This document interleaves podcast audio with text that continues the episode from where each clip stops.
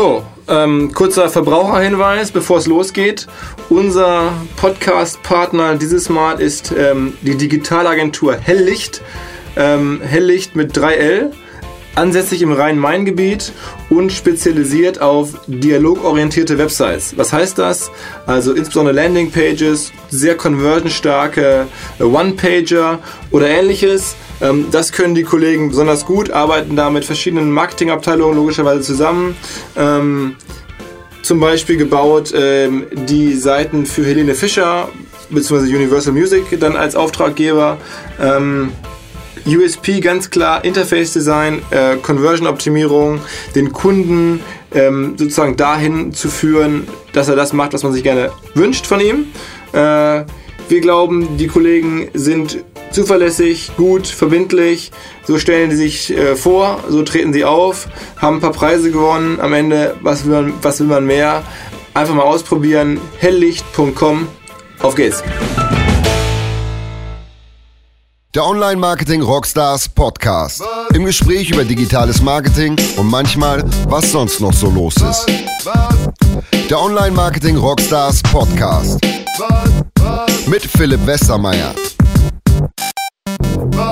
Okay, ähm, herzlich willkommen zum Online-Marketing Rockstars Podcast.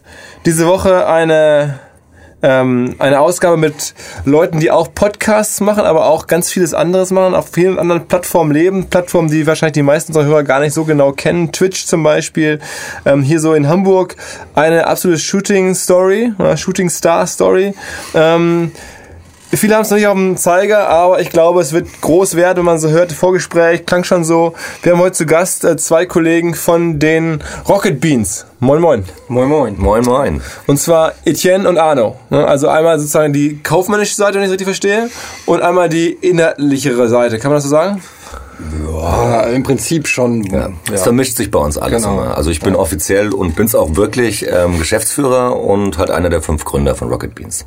Und genau. Du bist auch Gründer, ne? Ich bin auch Gründer, aber halt hauptsächlich vor der Kamera dann auch tätig. Ja.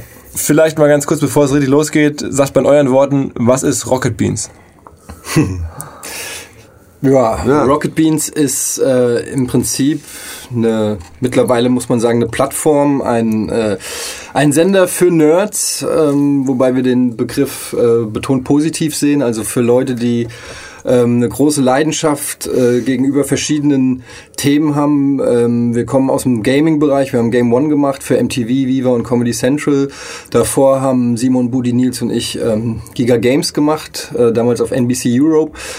Also haben einen ganz klar starken Gaming-Background, haben aber im Laufe der Jahre, sage ich mal, unser Interessensfeld erweitert und machen bei Rocket Beans im Prinzip alles, was uns auch Spaß macht. Das kann Sport sein, Comics, Bücher, Kinofilme, Serien, äh, Brettspiele, Musik, Festivals, also eigentlich alles. Ähm, Aber immer als Bewegtbild, immer als Bewegtbild. Ja, also Rocket Beans TV ist, ähm, ich meine, der erste deutsche oder auch europaweite ähm, 24-Stunden-Kanal im Internet. Also wir senden seit dem 15. Januar 2015 24 Stunden am Tag, sieben Tage die Woche und das durchgehend und machen so pro Tag sechs bis zehn Stunden Live-Programm und machen parallel auch Live-on-Tape-Produktionen, die dann halt zu einem späteren Zeitpunkt ausgestrahlt werden.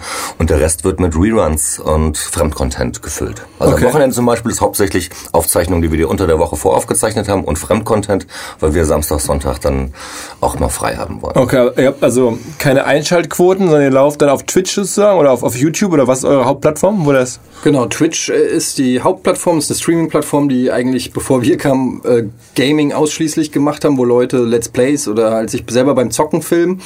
Und äh, die wurde vor ein paar Jahren von Amazon gekauft, gehört also letztendlich zu Amazon, ist eine Streaming-Plattform, wo wir dann hingegangen sind, gesagt haben, ey, wir würden da gerne aber mehr als Gaming machen, einfach einen kompletten 24-Stunden-Sender. Und ähm, es gibt da auch Einschaltquoten. Ähm, der Unterschied zum klassischen Fernsehen ist im Prinzip, dass die Quote direkt angezeigt wird. Ähm, also wenn man irgendwo live streamt auf Facebook oder YouTube oder so, kennt man das ja auch, da wird dann halt einfach unten genau angezeigt, wie viele Leute zeitgleich gerade den Stream verfolgen Ähm, das wäre dann so vergleichbar äh, mit einer Fernsehquote, nur dass wir sie halt wesentlich genauer haben. Wollte ich gerade sagen, viel genauer. Viel genauer und halt ähm, alles, was wir frisch produzieren, laden wir danach auf unsere Mediathek hoch und dann nutzen wir YouTube. Also wir nutzen eigentlich die beiden großen Dienstleister Twitch für Livestreaming und da streamen wir sozusagen einfach 24 Stunden durch und YouTube als unsere Mediathek. Also wenn du ARD guckst, guckst du es halt im Fernsehen und ähm, kannst dir auch in der Mediathek die, die Programme on Demand abrufen. Das machen wir halt mit YouTube. Ich glaube, ich würde mal vermuten, es gibt in Deutschland keinen, der so viel Content da jeden Tag hochlädt, weil wir, wie gesagt, so viel produzieren und es landet da alles. Und sag mal jetzt, ähm, wenn ihr, was war so der Peak, also was war der Moment, wo am meisten Leute bei Twitch sozusagen zugeschaltet waren? Also es war tatsächlich zum Sendestart hatten wir natürlich aufgrund des äh, der großen Neugierde, die das dann natürlich weckt, hatten wir glaube ich 50.000 Leute live gleichzeitig und ansonsten sind so die erfolgreichsten Konzepte oder Sendungen, die wir hatten, waren ähm, einmal das Chat-Duell mit Jan Böhmermann. Und 40.000. Hatten wir 40.000 und auch schon eine Reihe, die bei uns ähm, Pen and Paper heißt. Also äh, da spielen wir quasi Rollenspiel mit äh, Stift und Zettel und Würfeln. Also so klassisches Rollenspiel. Ähm, vier, fünf Stunden am Stück und da hatten wir auch schon so 40.000 live. Ähm, es hängt wirklich vom Format, von der Zeit ab, wie das Wetter draußen ist, ob EM läuft oder nicht, wie wir gerade ähm, festgestellt haben. Also ganz ja. unterschiedlich. Man muss mal sagen, so ein bisschen zum Hintergrund für unsere Hörer, die jetzt nicht so fernsehaffin sind oder da so die Zahlen nicht vergleichen können, das ist ja interessant. Also ein deutsches EM-Spiel, so bei absolute Peak hat dann schon mal so 15 Millionen mhm. Zuschauer in, bei ARD oder ZDF oder sowas.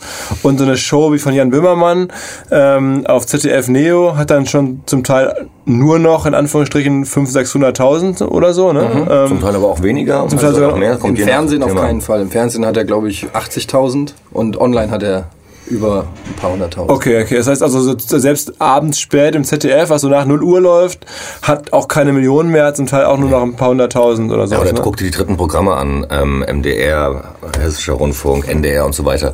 Die haben natürlich auch ähm, Programme, die wirklich nicht so viele Zuschauer erreichen. Ja. Das heißt, ihr kommt schon so langsam über den Internetkanal, über ein komplettes Bootstrap, Selfmade äh, Sender an Reichweiten ran, wie im Fernsehen man das schon so kennt. Es ist, es ist unheimlich schwer zu vergleichen, weil also bei uns ist es halt einfach exakt nachprüfbar und beim Fernsehen wird es immer noch über die GfK erhoben ähm, wo man sich einfach, sag ich mal, wohlwollend darauf verlassen muss, dass das seine Richtigkeit hat und äh, du nicht weißt, wie die Verteilung der Endgeräte ist, wie repräsentativ ist das für eine neue Generation an Fernsehguckern. Ähm, da bleibt vieles im Dunkeln, sage ich mal. Wenn, dann müsste man sich eher vergleichen mit äh, anderen Streams oder Sachen, die so online passieren. Und da sind wir auf, zumindest auf Twitch, was ja auch eine internationale Plattform ist, mit unseren Zahlen immer in den Top Ten, also weltweit. Und ähm, machen, glaube ich, in Deutschland 15 Prozent oder 20 Prozent der gesamten Streaming-Zeit äh, der Plattform aus. Also okay. es ist schon relativ viel, aber das Angebot ist natürlich auch groß. Man müsste sich ja auch vergleichen, theoretisch mit Netflix und weiß ich nicht was, wo halt die Leute online überall gucken und streamen. Aber ähm, ähm, im Großen und Ganzen sind wir da noch nicht auf Augenhöhe mit den Sendern, aber es ist eigentlich auch egal, daran messen wir uns auch gar nicht, sondern wir schauen, ob unser Modell für sich funktioniert und ähm, versuchen jetzt logischerweise nach den ersten anderthalb Jahren ähm, durch verschiedene Maßnahmen auch neue Zuschauergruppen zu erreichen. Ne? Aber ich meine, erstmal ähm, fragt man sich jetzt so als Marketing-Typ, wie ist es möglich, dass überhaupt so viele Leute jetzt schon erreicht? Ähm, und da war immer so mein Verständnis, ich beobachte so aus der Ferne so ein bisschen mhm. schon, was ihr macht, ihr seid ja dann auch Hamburger.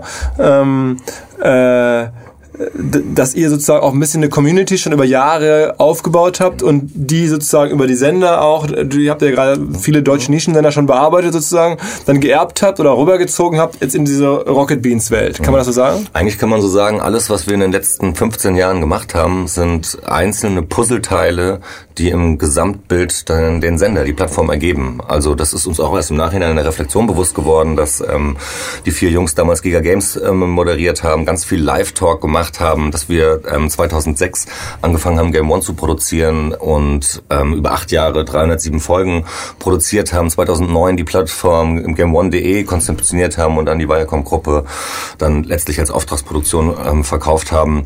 Das hat die ganze Community gebildet und das als dann die Viacom Viacom-Gruppe Ende 2014 den Stecker gezogen hat und die Sendung eingestellt hat, obwohl sie nach wie vor weit über Senderdurchschnitt lief. Das hatte andere strategische Gründe, weil guckt man kurz sich MTV an, das ist nur noch Pay-TV. Comedy Central ist eine Abspielstation für amerikanische Produktionen und Viva gibt's glaube ich auch nur noch bis 17 Uhr. Also die haben sich jetzt lokal produktionstechnisch einfach in eine andere Richtung entwickelt, werden komplett von Amsterdam und New York gesteuert und wir waren dann noch die einzigen übrig gebliebenen Local Heroes, wie es da immer genannt worden ist, die sozusagen für Deutschland in Deutsch produziert haben.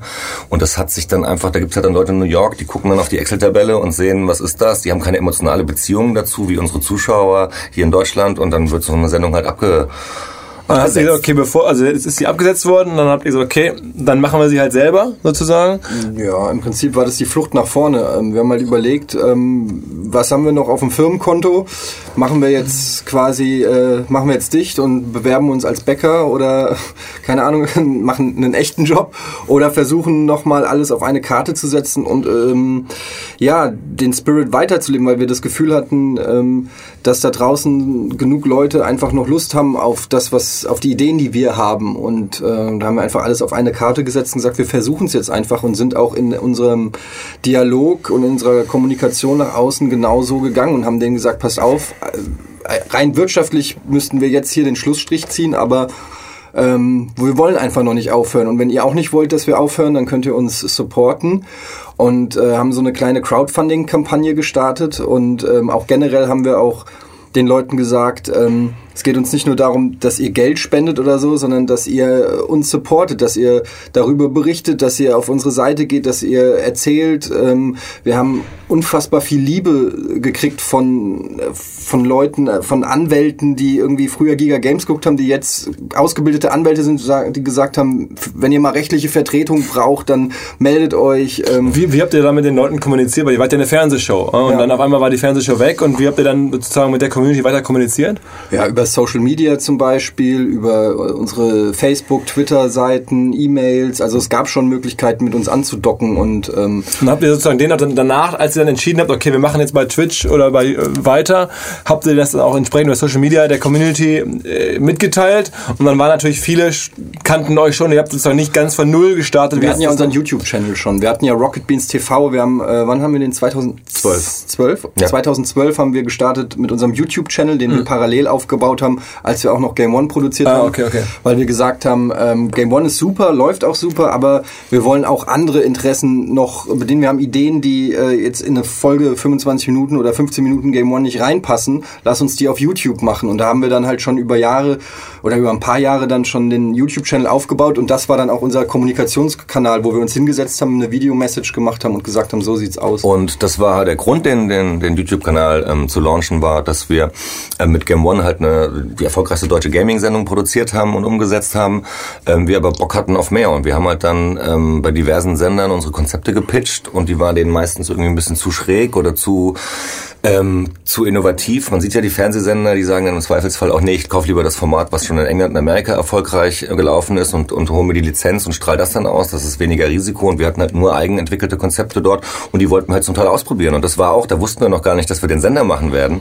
Und als wir dann den Sender gemacht haben, sind ganz viele Formate, die wir auf unserem YouTube-Kanal Kino Plus ähm, super investigativ. Diverse Formate, die wir dort ausprobiert haben, sind dann in Serie, in Serie auf den Sender gegangen. Also letztlich war das schon so sozusagen so der, Grundstein, dass wir auch so ein Archiv hatten. Ne? Also der Plan von uns war auch am Anfang gar nicht so viel live zu machen, sondern ganz viel, auch was wir vorher produziert haben, aus der Konserve sozusagen da laufen zu lassen, aber hatten halt so den, den Wunsch, einen 24-Stunden-Sender zu machen. Und dann haben wir angefangen zu senden und ab dem ersten Tag ging die Diskussion, man hat ja bei Twitch, kannst du so in fast Vollbild gehen, du siehst unten die Zuschauerzahl und dann hast du die Chat-Funktion. Das heißt, ganz viele mhm. Leute diskutieren miteinander miteinander, während die Sendung läuft. Und dann war dann ganz am Anfang, ist das jetzt live, ist das nicht live? Das war so ein Riesenthema. Und wir haben recht schnell, eigentlich in der ersten Woche, dann auch umprogrammiert und haben gesagt, wir machen mehr live. Das ist ähm, scheint total zu funktionieren. Das ist auch jetzt so, weil das ist halt, das ist schon mal gesagt, dass das, ähm, ähm das wurde immer das Lagerfeuerfernsehen genannt und was wir machen, ist halt 10.000 Lagerfeuerchen und das ist einfach ein gemeinschaftliches Sehen. Du sitzt alleine zu Hause vor deinem Rechner oder vor deinem Smart TV, wo du dann die Twitch-App irgendwie ab, abspielst und ähm, kannst dabei mit den anderen Zuschauern kommunizieren. Das ist ein anderes Erleben und ist ein anderes ähm, ähm, ähm Konsumieren. Und jetzt habt ihr gesagt, ihr habt mittlerweile, oder gerade erzählt, ihr habt mittlerweile über 60 Leute, die das machen, also die bei Rocket Beans arbeiten. Ähm, da stellt sich die Frage, irgendwie müsste ja mit dem ganzen, vor allem auch keine Investoren, ihr seid sozusagen ähm, bootstrapped, so würde man ja so ein bisschen im mhm. Fachchinesisch, äh, Englisch sagen, ähm, euer Laden. Ähm, wie finanziert ihr das Ganze jetzt? Die ganzen Mitarbeiter, die Kosten, die ihr habt? Mhm. Ähm, ja, die sind also von außer den fünf Gesellschaftern alle ehrenamtlich. das nee, wir haben ähm, jetzt 60 60 bis 65 ähm, festangestellte Mitarbeiter und noch ein paar Freie, die halt regelmäßig kommen, die wir buchen. Und wir haben ähm, sieben Monetarisierungssäulen. Also sieben Stück? Ja, das ist ganz cool, weil wenn mal eine ein bisschen nicht so gut läuft, muss man halt bei der anderen gucken, dass die ähm, ähm, besser läuft. Also es lässt sich ganz gut steuern eigentlich. Ähm, also früher hatte man halt mit, mit MTV in Auftrag hat man 40 Folgen pro Jahr produziert plus die Webseite. Man hat ein gewisses Budget und man wusste, wie man das mit auf die Mitarbeiter verteilt und so weiter und so fort. Und jetzt ist es so, dass wir, ich kriege jeden Mittwoch ähm, aus der Buchhaltung eine Excel-Tabelle mit sieben Säulen und dann sehe ich halt, wie die einzelnen. Sag mal, sag mal die sieben Säulen. Das sind ähm, ähm, freiwillige Spenden. Dann gibt's eine Subscriber-Funktion bei Twitch. Da kannst du fünf Dollar im Monat spenden und hast noch so ein paar zusätzliche Emoticons im Chat, die du nutzen kannst. Ähm, dann gibt es ähm, Affiliate-Links, also dass wir zum Beispiel ähm, allgemeine Affiliate-Links haben, zum Beispiel, dass wir Amazon-Links unter unseren ähm, ähm, Sendungen stellen und uns unseren Fans sagen, wenn du das nächste Mal bei Amazon einkaufst und ein Buch, Zahnbürste, Fernseher oder irgendwas, geh über diesen Link, du zahlst genau den gleichen Preis, wir kriegen von Amazon eine kleine Provision. Das ist eine richtig ähm, ähm, skalierbare und richtig feste Größe, die unseren Sender mit unterstützt. Krass, ne? Weil die Leute haben das einfach gebookmarkt und geht automatisch, wenn sie bei Amazon einkaufen, kriegen wir, glaube ich, zwischen drei und acht Prozent oder sowas. Ich weiß es gar nicht genau, aber es ist so, dass wirklich eine gute Summe jede Woche ähm, bei rumkommt. Dann haben wir einen Merchandise-Shop mit Hoodies, Tassen, T-Shirts, Caps und so weiter. Und ähm, das sind die ganzen, das ist die eine Seite, das ist die community-basierte ähm, finanzierte Seite und die andere Seite ist ähm, Twitch-Vermarktung. Also wir haben ja, wir gehen zweimal die Stunde für 180 Sekunden in die Werbung und dann laufen dann Werbespots, ähm, die von Twitch eingebucht worden sind, wo wir einen Share kriegen. Das gleiche ist es mit YouTube, mit der YouTube-Vermarktung. Das sind also die YouTube-Einnahmen. Ähm, und die siebte und letzte Säule ist eine, die in den letzten 16 Monaten extrem gewachsen ist, ist die eigene Vermarktung. Das heißt, wir machen Product Placement, Sponsorships, Kopf- und Fuß-Sponsoring der Sendungen und Branded Content-Formate. Im Moment ähm, machen wir Gadget Inspector für Vodafones, Weekly Wahnsinn für Jägermeister, haben ähm, für Adobe Photoshop eine Branded Content-Geschichte äh, konzeptioniert und umgesetzt. Und ähm, das ist was, wo ich, wo man merkt, wenn man sich die sieben Säulen anschaut, dass das natürlich eine ist, wo extrem viel Potenzial drin ist. Sind denn die, aktuell die Säulen so ungefähr im gleich, also ungefähr im Gleichgewicht? Wir mal so, dass im Januar 2015 waren, waren die Community-Spenden am, am höchsten und die eigene ähm, Sales-Einnahmen am geringsten, was daran liegt, weil wir keine Sales-Abteilung hatten und dann damals Hauke, ein Redakteur, Head of Sales wurde. Es ist ja so, dass wir sozusagen echt aus uns selbst heraus entstanden sind. Der Sender ist organisch gewachsen aus uns heraus. Das ist... Ähm, ähm, kurzen Schweif, ähm, ähm, man sich überlegt, wir hatten die Community, wir haben über 15 Jahre die Community aufgebaut und haben den Sender gegründet und haben ihn offiziell als Baustelle kommuniziert und haben gesagt, helft mit.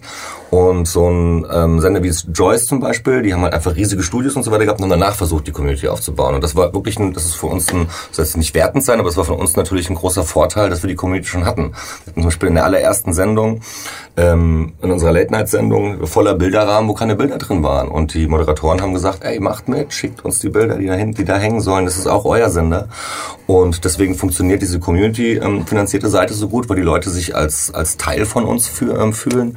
Und die Vermarktung ist natürlich riesig. Als wir Vodafone Gadget Inspector gelauncht haben, haben wir gesagt, ey, was, was, was ist genau Gadget Inspector? Gadget Inspector ist ein zehnminütiges Format, wo ähm, zwei Moderatoren von uns m, die Google Classes testen, 3D-Drucker testen, ähm, Drohnen, also einfach technische Gadgets werden getestet und das Schöne ist, wir haben redaktionelle Freiheit. Das heißt, wenn wir ein Gadget nicht cool finden, ähm, dann können wir das auch sagen. Und dadurch ist es glaubwürdig. Und, ähm, und Vodafone ist aber der Sponsor dieses Formats. Genau, genau. Also es ist schon so ein bisschen so branded Content am Ende, oder? Genau, genau, aber, aber wir haben komplette redaktionelle Freiheit. Also es ist jetzt nicht so, dass wir irgendwelche Produkte gutheißen müssen, hinter denen wir nicht stehen. Und vor allen Dingen sind es keine Vodafone-Produkte, genau. sondern ähm, die sehen sich als Enabler ähm, also wir müssen jetzt nicht irgendwie jedes Mal die neue, den neuen Vodafone-Tarif vorstellen mhm. und sagen, oh wow, hier habe ich aber guten Vodafone-Empfang oder so, sondern wir können auch selber vorschlagen, wenn wir irgendein Gadget sehen, irgendein, weiß ich, Elektroscooter oder so, sagen, ey, den wollen wir unbedingt mal testen, dann macht uns Vodafone den klar oder Tesla haben wir, die, die Tesla-Autos haben wir getestet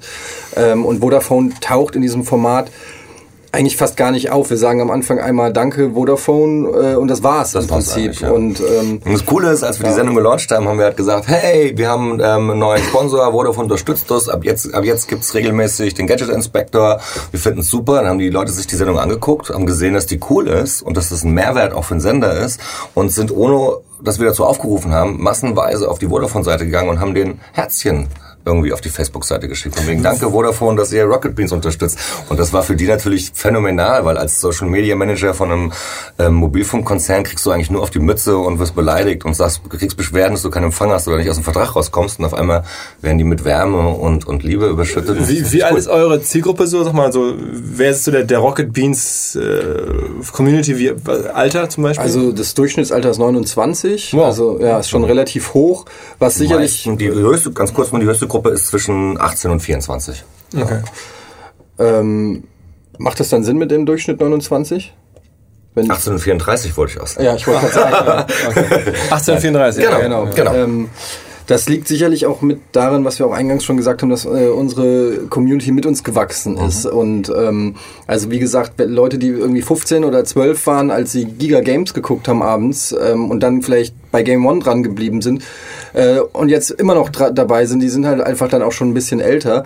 Und ähm, ich glaube, der Content ist halt auch mit uns gewachsen. Das heißt, wir machen auch nicht mehr Content für Zwölfjährige oder so, ähm, sondern auch unsere Interessen, also die Leute, die hinter der Kamera arbeiten, die Redakteure, aber auch die Moderatoren und so weiter, bilden natürlich auch ihre Interessen ab und die sind halt mit Mitte 30 vielleicht ein bisschen anders als mit Anfang 20 oder so oder mit 16. Ist ja für mich jetzt deswegen überraschend oder interessant, weil man da so ein paar Effekte beobachtet, sogar das Spenden, wo ich sagen würde, das verbinde ich jetzt erstmal häufig mit Jüngeren. Ähm, ich weiß, wenn, wenn, wenn Simon Unge irgendwie bei Twitch seine Sendungen macht, das spenden halt auch Leute.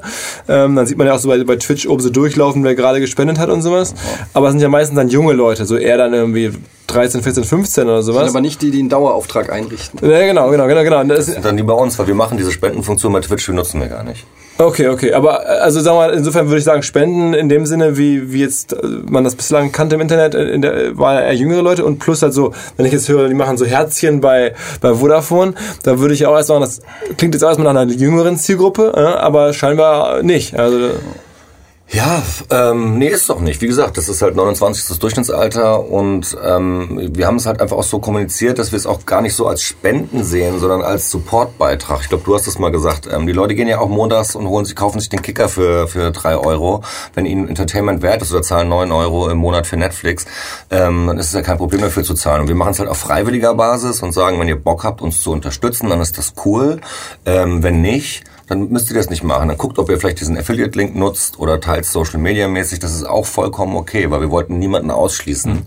Und ähm, ich glaube, das war der richtige Weg. Könnt ihr denn so grob sagen, jetzt äh, nur so, dass man ein Gefühl hat, wir sind ja hier äh, unter uns. Nicht unter Nein, das will ich gar nicht sagen, aber zumindest wir sind ja interessiert, auch jetzt im Marketingbereich immer, äh, es hört sich so hässlich an, wenn man über solche positiven Produkte spricht. Ähm, an, an Zahlen natürlich, so was sagen wir, Umsatz im Jahr, was erwartet ihr so grob? Sind es dann eher äh, 5 Millionen aus den ganzen Kanälen oder den ganzen Säulen, die du gerade beschrieben hast, oder sind es eher zwei oder eher schon acht? Also oder wie muss man sich ungefähr vorstellen?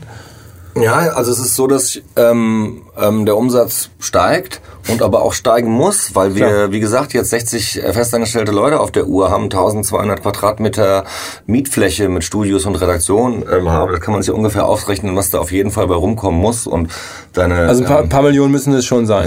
Ja, ja, klar.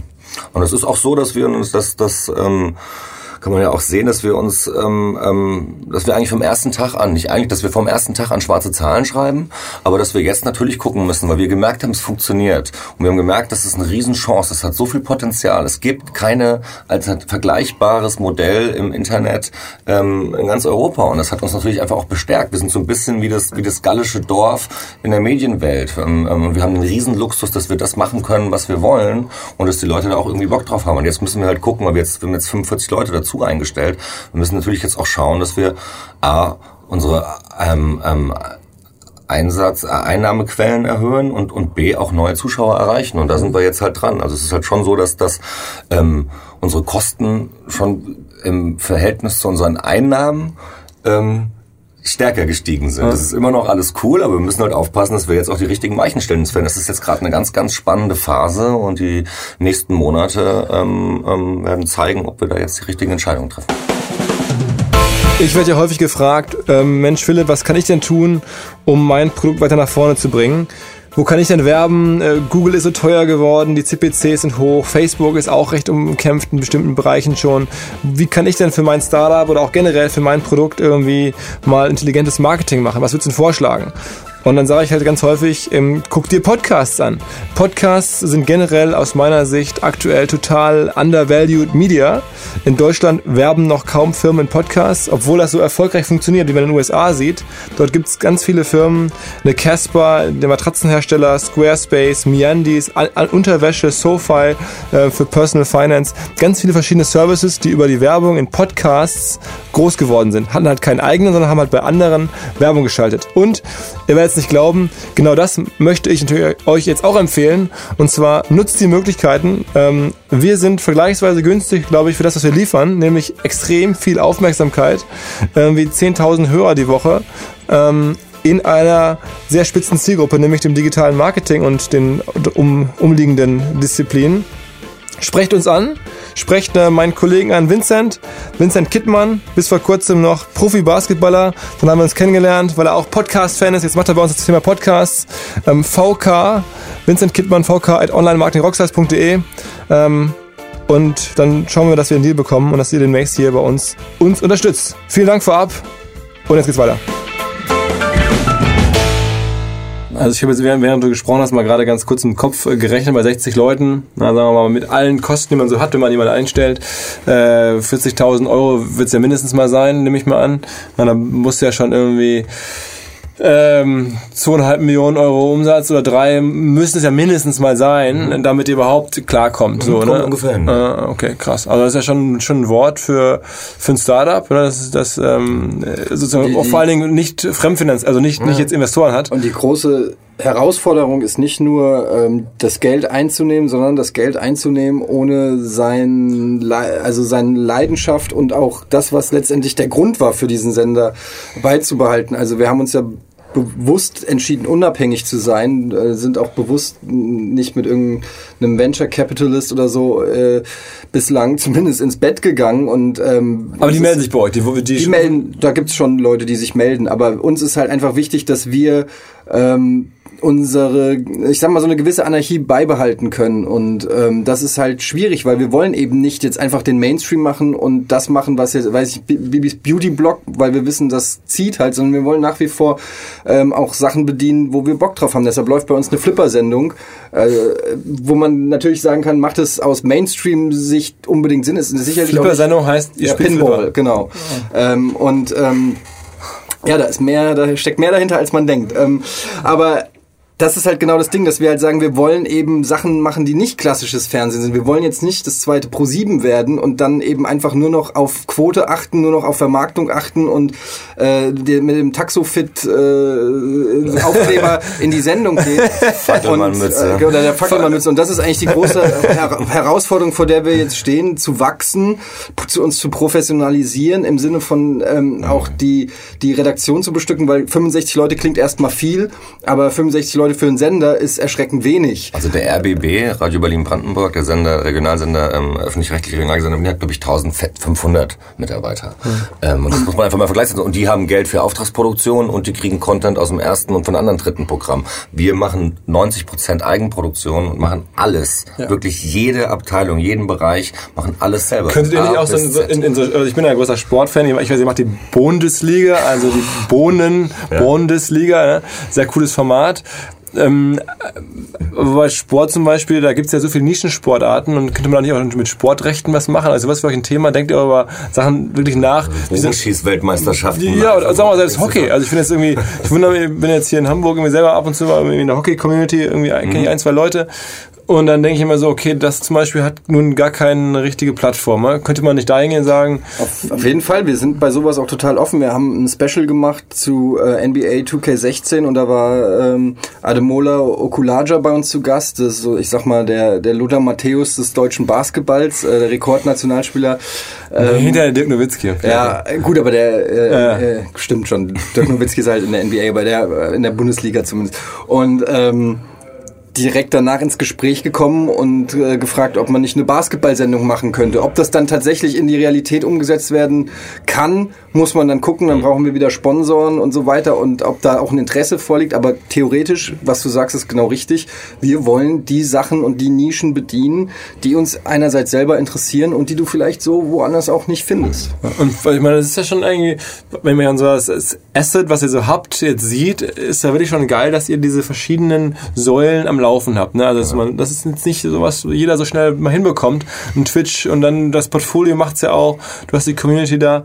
Also klingt für mich schon nach einer sehr schlüssigen Geschichte, wo man jetzt sauber aufbauen muss und sauber überlegen muss, welche Formate, welche Zielgruppen kann man da drauf packen und die können die genauso dann mit euch, mit euren, eurer Community funktionieren. Ich glaube, was auch so ein bisschen eine Besonderheit ist, ist Arno hat es schon auch eben angekratzt, ist, dass wir davor, also ganz am Anfang waren wir bei Giga, da war, das war schon, da haben wir das Handwerk sozusagen gelernt. Dann war ähm, Riesenbuhai und, und Rocket Beans eine, eine im Prinzip klassische Fernsehproduktionsfirma und da hatten wir Mappen voll mit Ideen für Fernsehformate, die keiner wollte im Prinzip oder die wir zumindest nicht so an den Mann gekriegt haben, wie wir uns vorgestellt haben. Und jetzt fließt das so ein bisschen alles zusammen und wir haben aber einerseits das Handwerk, wir wissen, wie man Fernsehen und wie man Formate produziert, was man dafür braucht.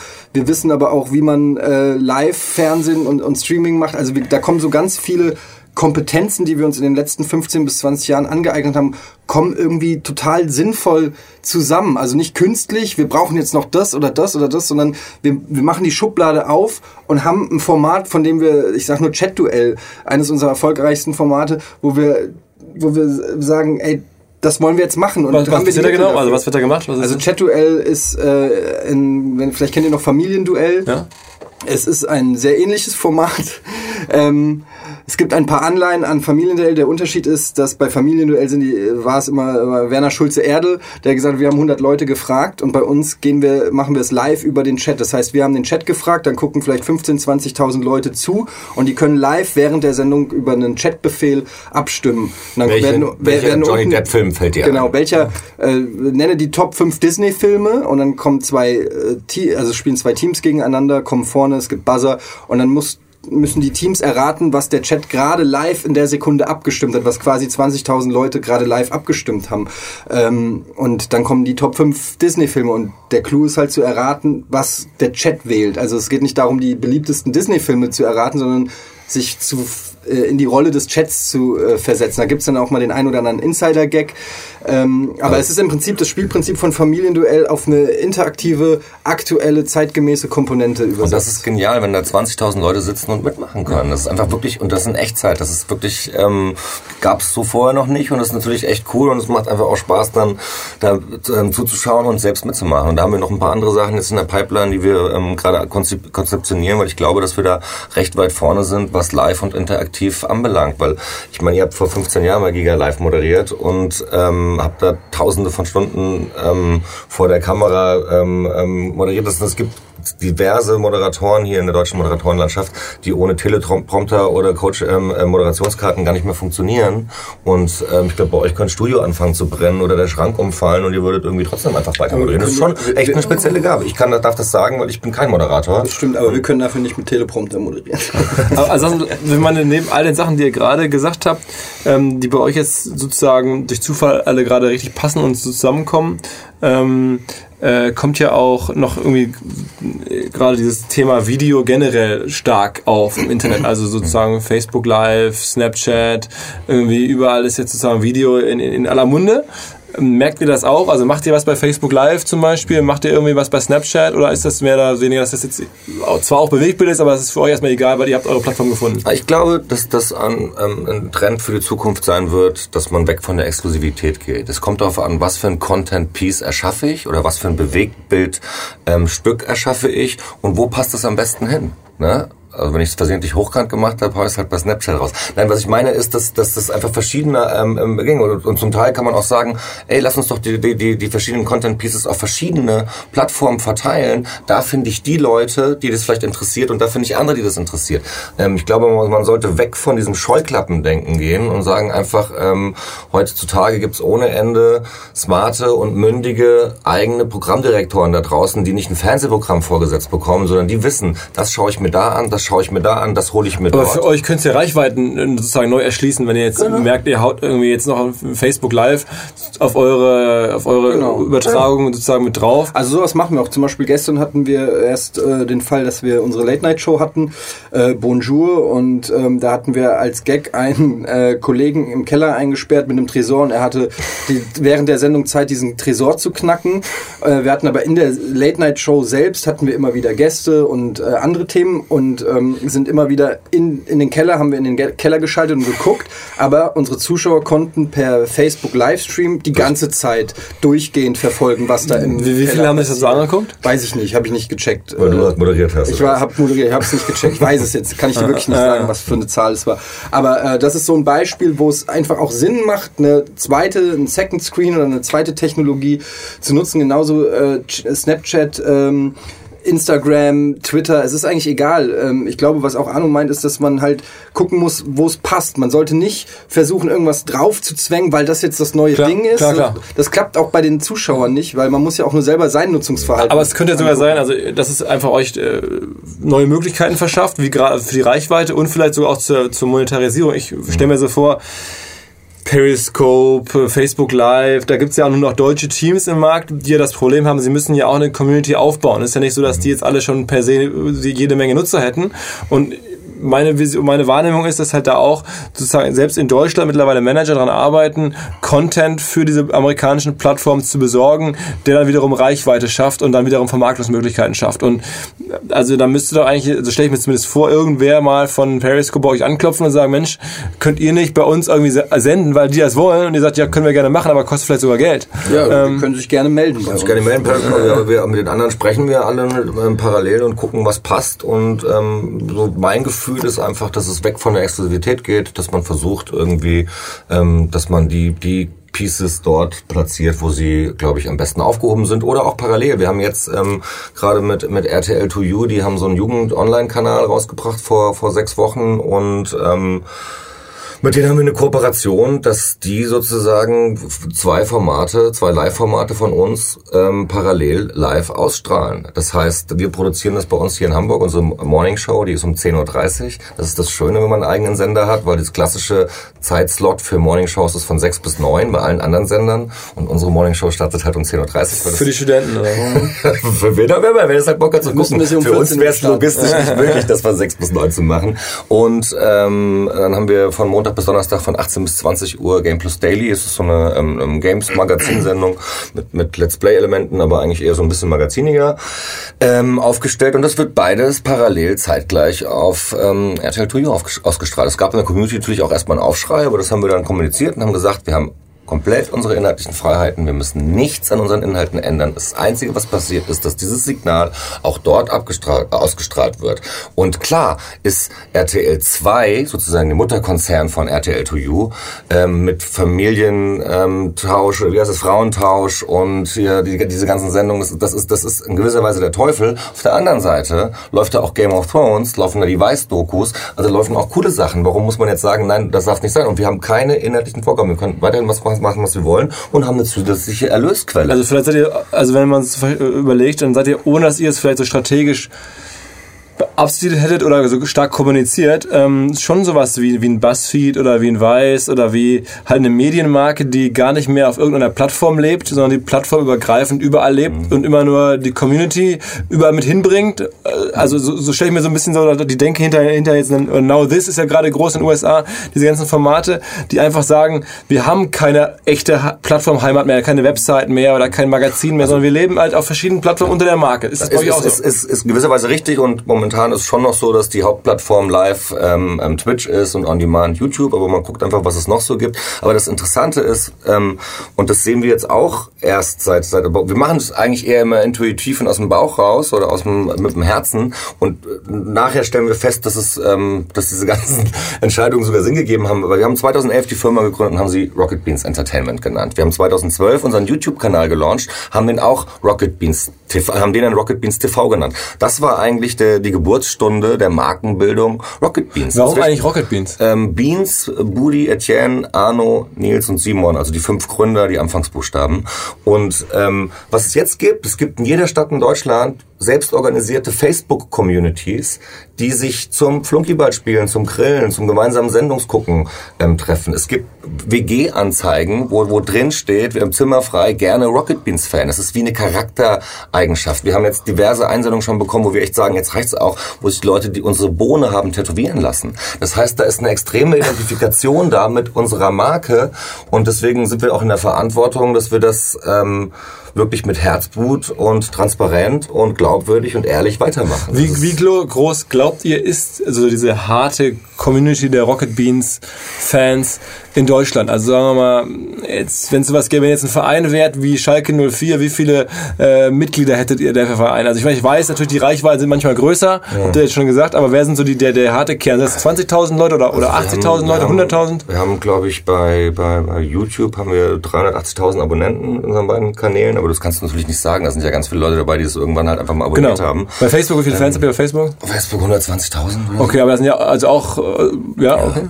Genau. Aber bei, bei, mit Game One hatten wir ähm, nach acht Jahren über eine Million Facebook-Fans. Also ähm, ist, äh, das ist unheimlich schwer zu sagen. Ähm, da müsste man mal, das müsste man mal erheben oder so. Ähm, ich weiß gar nicht, wie man das genau, man, man müsste alle Social Media Sachen irgendwie zusammennehmen, gucken, wie die Aktivität ist. Äh, ich, ich weiß es nicht. Weiß es auch nicht. Ich weiß es nicht. Aber es sind wahrscheinlich schon irgendwie so, also an der Grenze 100.000 wahrscheinlich irgendwie Menschen. Ja. Also man sieht es ja bei Zeitschriften, ist ja immer, würde ich sagen, die Zahl der Abonnenten, ne, die dann dafür mhm. bezahlen, monatlich jetzt irgendwie für, weiß ich nicht, äh, irgendeine Nischenzeitschrift. Ähm, da kann man es immer schön festmachen, so wie groß sind diese Communities eigentlich. Aber bei euch ist ja gar nicht so klar. Ja, ist nicht so klar, aber wir merken schon, dass es eine sehr aktive und lebendige Community ist. Wir haben also neben diesen ganzen selbstorganisierten Facebook gibt es pro Tag circa, glaube ich, es gibt zwei Besucherslots, wo die Leute aus ganz Deutschland kommen und dann sich vor der Straße sammeln und von unserer Social Media Managerin durch die Häuser geführt werden mal die Leute sehen wollen, ist das in dem Stream, was ich da sehe, ist das wirklich so? Weil wir sind wie so ein aufgeklapptes Puppenhaus. Ach, das heißt, es gibt sowas so wie Tourismus, wo Leute zu euch... Ja, das ist ein bisschen übertrieben. Es sind halt Fans, die Bock haben. Naja, heute war einer da, der hat gesagt, er ist mit seiner Freundin äh, zum König der Löwen. Ähm, sie wollte zum König der Löwen, er wollte unbedingt einmal das Rocket Beans Haus sehen. Also es hat schon teilweise solche, was auch, solche Anlagen. Was echt cool ist, dass, dass, dass, wir jetzt, dass wir jetzt ähm, ähm, diverse Formate von uns ins, ins ähm, vor Publikum gemacht haben. Das heißt, wir haben ähm, im Delphi Showpalast, das ist direkt, ähm, wir sind ja in der Heinrichstraße, das ist in der Schanze und die, die Rückseite vom Delphi Showpalast, ähm, da gucken wir mehr oder weniger drauf und haben gedacht, lass uns doch mal fragen. Und dann haben wir da unsere Late-Night-Sendung gemacht. Ähm, es war nach 30 Minuten ausverkauft. Also und ähm, ich bin dann hingegangen mit meiner Freundin und meinem Sohn und um 7 Uhr war Einlass und um Viertel vor sieben standen wir davor und es waren mehr oder weniger alle Leute schon da. Die um 8 Uhr war Einlass. Um, nee, nee, um 8 ging die Show los, um 7 war Einlass genau, und um Viertel vor sieben kam ich an und die waren alle schon da. Die sind aus ganz Deutschland gekommen, die waren schon eine Viertelstunde vor Was Einlass und haben sich dann in, in, in ähm, 15 Euro oder sowas. Ähm, die haben sich in Dreierreihen bis über den Edeka hinaus aufgestellt und ähm, weil die Bock hatten, uns zu sehen in Real Life. Dann haben wir... Man muss dazu sagen, also hier für alle, die uns hören, ähm, Hamburg Schanzenviertel, wir sitzen da auch, also wir sitzen eng beieinander. Ich kenne jetzt die Gegend, die du beschreibst, ganz gut, weil es hier nicht weit weg ist. Ja. Ähm, okay, aber. Was wir auch gemacht haben, Rocket Beans on Ice. Das ist eine Idee entstanden eigentlich für einen Einspieler, weil wir fanden, das klingt cool. Rocket, Rocket Beans, Beans on Ice, okay. Weil das, diese Idee entstanden ist immer größer geworden. Und auf einmal haben wir die Hamburger Volks Arena oder wie die heißt, neben der Barclaycard Arena gemietet und haben vor 600 Leuten eine Eisrevue gemacht und ein Eishockeyspiel als, als Vorprogramm. Keiner von uns hat das vorher schon mal gemacht. Unsere Mitarbeiter sind dann in Eispaarlaufen in fiktiven Figuren und Kostümen gegeneinander angetreten, ohne Eis laufen zu können. Es war ein Riesenspaß, war auch nach einem halben Tag ausverkauft. Wie, wie groß ist das, also sagen wir mal, ist ja da die Marke, also Rocket Beans und welche Relevanz haben die einzelnen Personen? Also ich weiß, du bist jetzt halt so ein bekanntes äh, On-Air-Gesicht, wenn man es so kann. Also dich kennt man in der Community. Ähm, machst du auch selber Brand-Building für dich? Hast du eine eigene Facebook-Seite? Wie groß ist die? Oder wie sozusagen die Mischung aus, aus, aus, aus Brand Rocket Beans und Brand der einzelnen Stars oder, oder, oder Protagonisten? Also es ist eine Mischung. Ich glaube schon, dass wir äh, hauptsächlich übers Kollektiv funktionieren.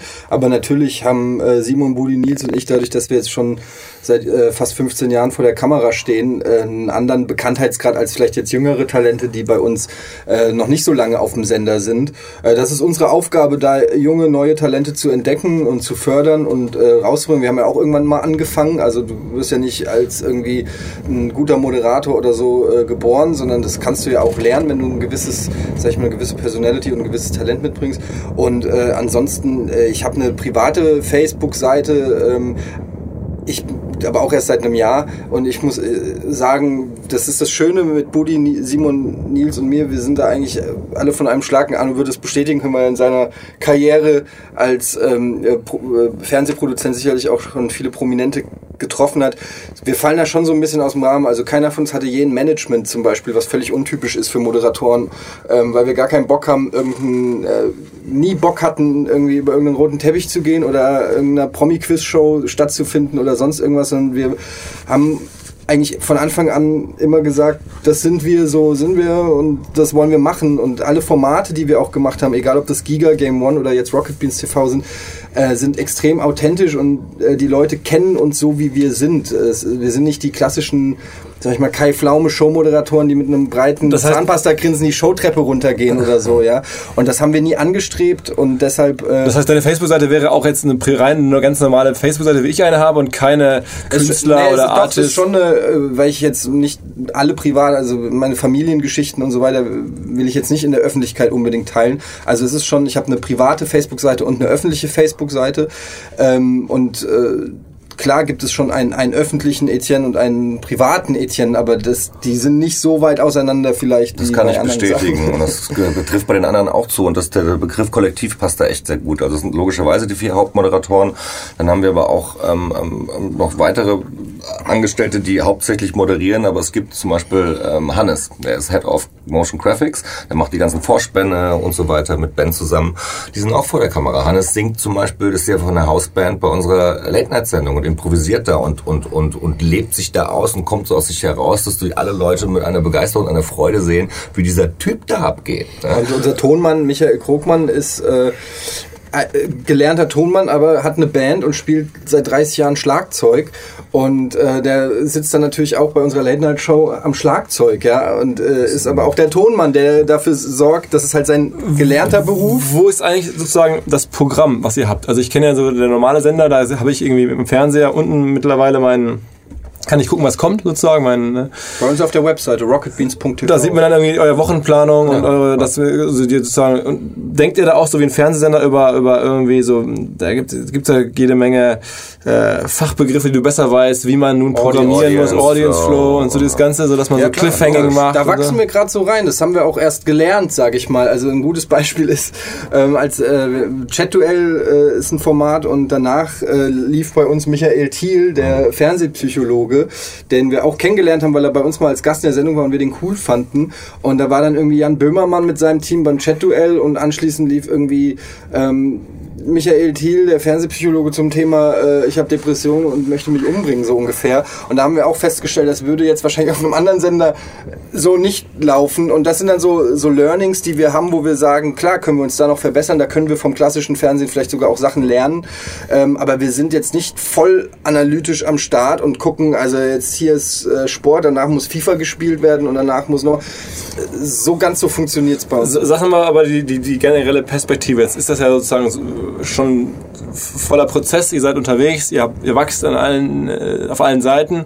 Ähm, Gibt es denn sozusagen eine Vision, wo ihr hin wollt? Oder sagt ihr, wir machen einfach mal so weiter und gucken mal, was in ein paar Jahren ist? Oder, oder habt ihr irgendwie einen, ja, so eine, eine Strategie, hört sich jetzt so, so, so, so unternehmensberatermäßig an, aber so ein bisschen ähm, irgendwie irgendwas im Kopf oder auch vielleicht ein Vorbild in den USA oder irgendwas, wo man sagt, okay, ähm, wir arbeiten uns auf irgendwas zu? Oder ist das mehr als passiert?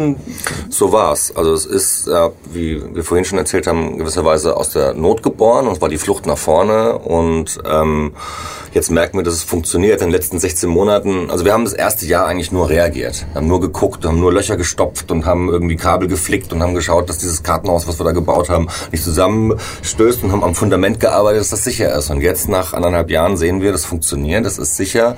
Und jetzt wollen wir die, die, die, die, die nächste Stufe, Raketenstufe zünden. Was wäre das? Und dann, ähm, dann gibt es diverse Beispiele. Also erstmal Qualität sichern und verbessern und neue Formate entwickeln und an den Start bringen. Wir haben einfach eigentlich wirklich nur ein Jahr lang reagiert. Jetzt fangen wir an zu agieren und gucken, wie wir das Programm qualitativ auch besser machen können. Es ist extreme Luft nach oben. Ich meine, wir waren 20 Leute und haben eine 20-minütige wöchentliche Magazinsendung gemacht und haben mit 25 Leuten, also mit uns dann ähm, mitgerechnet, angefangen ähm, 24 Stunden am Tag, sieben Tage die Woche zu produzieren. Das ist ja klar, dass das nicht den Production Value haben kann, den man vorher in, in jede Sendeminute Game On gesteckt hat. Jetzt haben wir 40 neue Leute dazu eingestellt und sind jetzt 60, 65 Leute und ähm, fangen jetzt an, jetzt sitzt ein Redakteur und hat noch einen, noch noch einen Zuarbeiter an der Late-Night-Sendung, hat eine Woche Zeit, die vorzubereiten. Am Anfang war das eine zweistündige Improvisationsfläche. Jetzt haben wir da Einspieler, Bands treten auf, es gibt ähm, Spiele, Aktionen und so weiter. Also da sind wir dran, dass es immer mehr wird und wir haben noch eine ganze Menge andere Pläne. Ähm, das aber ihr macht euch jetzt keine Sorgen. Also man kann auch vielleicht mit dem ganzen Ding alt werden und du machst sozusagen, oder ihr macht jetzt sozusagen diese, nehmt die Community mit, bis in die Rente, sag ich mal. Das ginge ja vielleicht auch. Äh, Unser Ziel ist es schon, auch jüngere Leute zu erreichen. Und wir, wir suchen natürlich auch, ich meine, ich weiß nicht, ob Etienne mit, mit, mit 55 oder 65 immer noch vor der Kamera ähm, ähm, so viel ähm, moderieren will. Wir gucken, dass wir auch neue Leute finden. Und das ist zum Beispiel ähm, Lars Paulsen, den haben wir jetzt bei uns fest drin. Der hat den, haben wir gesehen, der hat die Seriously Show gemacht und ähm, im, im YouTube-Kanal. Fanden wir super, haben wir kontaktiert und ähm, jetzt macht er die Seriously Show bei uns und noch weitere Sendungen. Und der wiederum war ein, ein Kumpel Kumpel von Florentin Will, der Sidekick von Jan Bilbermann aus, aus dem Neo-Magazin Royal. Und die moderieren jetzt Freitagabends um 20.15 Uhr zusammen verflixte Klicks bei uns. Und freitags macht der Florentin, weil er dann in Hamburg ist, meistens auch noch die, ähm, die Morning Show. Und das sind natürlich, das ist genau unsere Wellenlänge, genau unser Dunstkreis. Und das ist echt super dadurch, neue Leute zu erreichen und einfach vielleicht auch mal noch, sich noch ein bisschen jünger zu positionieren, weil wir halt mit 29 relativ ähm, okay. erwachsen sind. Ja. Okay. Ähm, macht man sich manchmal so ein bisschen Gedanken, dass man abhängig ist, oder wenn ihr sagt, ihr seid noch sehr stark Twitch-lastig, dass man an so einer Plattform irgendwie hängt? Also ich meine, es ist ja auf der einen Seite geil, dass man jetzt unabhängig ist von den ganzen Einspeisemöglichkeiten, Kabelnetzen und da, sondern man hängt aber jetzt halt nicht mehr an irgendwelchen Kabelnetzbetreibern und so, sondern man hängt jetzt auf einmal an an, ja. an Twitch. Also wir werden oft gefragt, ähm, wollt ihr denn wieder richtiges Fernsehen machen oder ins TV gehen? Und ich finde, das ändert sich einfach, es ist Bewegtbild. Und ähm, es wird so sein, dass bald in jedem Smart TV die Twitch-App vorhanden ist und ich da Rocket Beans TV starten kann. Oder einen Schritt weiter, vielleicht gibt es auch die Rocket Beans TV-App und es ist völlig egal, ob wir bei Twitch streamen oder ja. irgendwo anders streamen, ja, okay, sondern wir gucken ja. einfach, ich kann im Stream, im Smart TV oder auf dem Tablet oder auf dem PC oder MacBook ähm, oder auf dem, auf dem Handy ähm, uns, uns schauen und ich glaube, es ist gar nicht mehr, ähm, das, was ich vorhin meinte mit, das muss nicht exklusiv sein, es ist gar nicht wichtig, wo es kommt, sondern es ist wichtig, was da kommt und ähm, wer es weiß, wo ich es finden kann. Ich glaube, was ganz wichtig ist, ist die Unabhängigkeit, dass wir eine inhaltliche Unabhängigkeit uns bewahren können und ansonsten ist Twitch in dem Moment einfach ein Dienstanbieter für einen, für einen Streaming-Server, wenn man so will. Ja, ja. Und, ähm, Wo sich viele Leute rumtreiben, die auch unsere Interessen haben. Unsere Interessen haben, deswegen aber, sind wir da richtig. Aber wir haben ähm, generell immer gesagt, wir unterscheiden nicht zwischen Fernsehen und Internetfernsehen oder sonst irgendwas. Das ist schon für uns da sind wir schon völlig weg. Man muss sich ja nur das eigene Nutzungsverhalten ja. angucken. Ich gucke Netflix zu 80 Prozent auf meinem Laptop im Bett. Ja. Äh, ist es jetzt Fernsehen? Das sind Fernsehsendungen, ja, ja, aber es ist einfach, für mich ist es einfach nur ein Bildschirm. Und da wird Entertainment drauf abgebildet, Unterhaltung äh, für mich. Ob, und, und ob die Unterhaltung jetzt über eine Twitch-App kommt oder über den ZDF-Stream oder sonst was, ist eigentlich egal. Und im Fer äh, der Fernseher ist halt einfach größer im Wohnzimmer. Aber ich denke, in, in den nächsten Jahren wird keiner mehr unterscheiden, ob das Pro7, RTL, Mediathek oder Twitch oder YouTube oder was auch immer ist. Also es ist eigentlich nur eine Plattform, auf dem das Bewegtbild läuft. Also Wahnsinn, dass ihr sozusagen durch, äh, durch Zufall mehr oder weniger oder durch auch irgendwie Chancen und, und Möglichkeiten, äh, die man gar nicht so planen kann, äh, jetzt in eine Situation geraten seid, wo man das Gefühl hat, ihr seid echt eine total moderne Medienmarke ähm, und meine Wahrnehmung, ich beobachte Medien auch viel, ist, es werden sich wahrscheinlich in den nächsten Monaten und Jahren viele Konzerne bei euch melden, entweder weil sie eure Inhalte kaufen wollen, ähm, da gibt es ja einen riesen Bedarf, weil bei Netflix und alle wollen ja gerade irgendwie Inhalte haben, oder weil sie euch haben wollen. Ähm, äh, insofern bin ich total neugierig, mal zu sehen, wie das weitergeht. Äh, Sehr gerne. Wie lange bleibt ihr unabhängig? Welche Formate gibt es demnächst irgendwie dann, wo, ihr, wo ich das Gefühl habe, oh, da haben die einen guten Production-Deal gemacht. Ähm, ja, wir bleiben dran, wir beobachten das gerne. Ähm, und ja, vielen, vielen Dank, dass ihr bei all dem Stress und dem Programm-Output, den ihr leisten müsst, äh, mit der kleinen Truppe vorbeigekommen seid. Das ist sehr, sehr, sehr, sehr gerne und es ist schön, mal so ein bisschen abzukühlen zwischendurch. Ja, vielen Dank fürs, fürs Haben und ihr seid ja quasi Nachbarn insofern. Ja. Äh, Das, das, das, das, geholfen. das, das neue Medienhamburg, das neue Medienhamburg Ja, auf jeden Fall. Es hat Spaß gemacht. Ja, total. Eine Frage noch. Wie groß ist eigentlich euer Podcast? Ihr macht ja einen Podcast, ne? Wie groß du meinst, wie viel Zuhörer? Ja, ich wusste, dass die Frage kommt. Ich weiß es nicht. Ich kann, ich habe mal irgendwann, aber ich will jetzt nicht eine Zahl sagen, die überhaupt nicht stimmt. Ich glaube, wir hatten mal zu Game One Zeit den Plauschangriff bei 20.000 Zuhörern. Aber es kann auch völliger Quatsch sein. Der, das, das macht der Gregor bei uns. Der hat da die Schirmherrschaft. Ich gehe da nur hin und laber. Und ansonsten habe ich mit Zahlen und Auswertungen, Statistiken. Ihr habt einen, einen großen Podcast sozusagen. Ein großer, der heißt Blauschangriff und ist ein Gaming-Podcast, den wir äh, quasi zum Start von GameOne.de damals gegründet haben und den seitdem immer Ich sehe den immer in den, in den Apple äh, oder in den iTunes Podcast Charts ist der immer auch relativ weit vorne oder so. Ne? ja, Ja. ja. Alles klar, okay. Vielen, vielen Dank. Jo. Okay, vielen Dank. Ciao, ciao. Seit einigen Monaten machen wir ähm, die Rockstars Reports, also monatliche Reports, wo wir uns in der Tiefe mit einem Thema beschäftigen. In diesem Monat ist es das Thema Snapchat. Wir haben alles rund um Snapchat umgekrempelt und analysiert, was man nur tun kann mit den Augen eines Marketing-Fanatics. Ähm, schaut mal rein. Rockstars Report auf unserer Webseite, 99 Euro und alles, was ihr braucht zu verschiedenen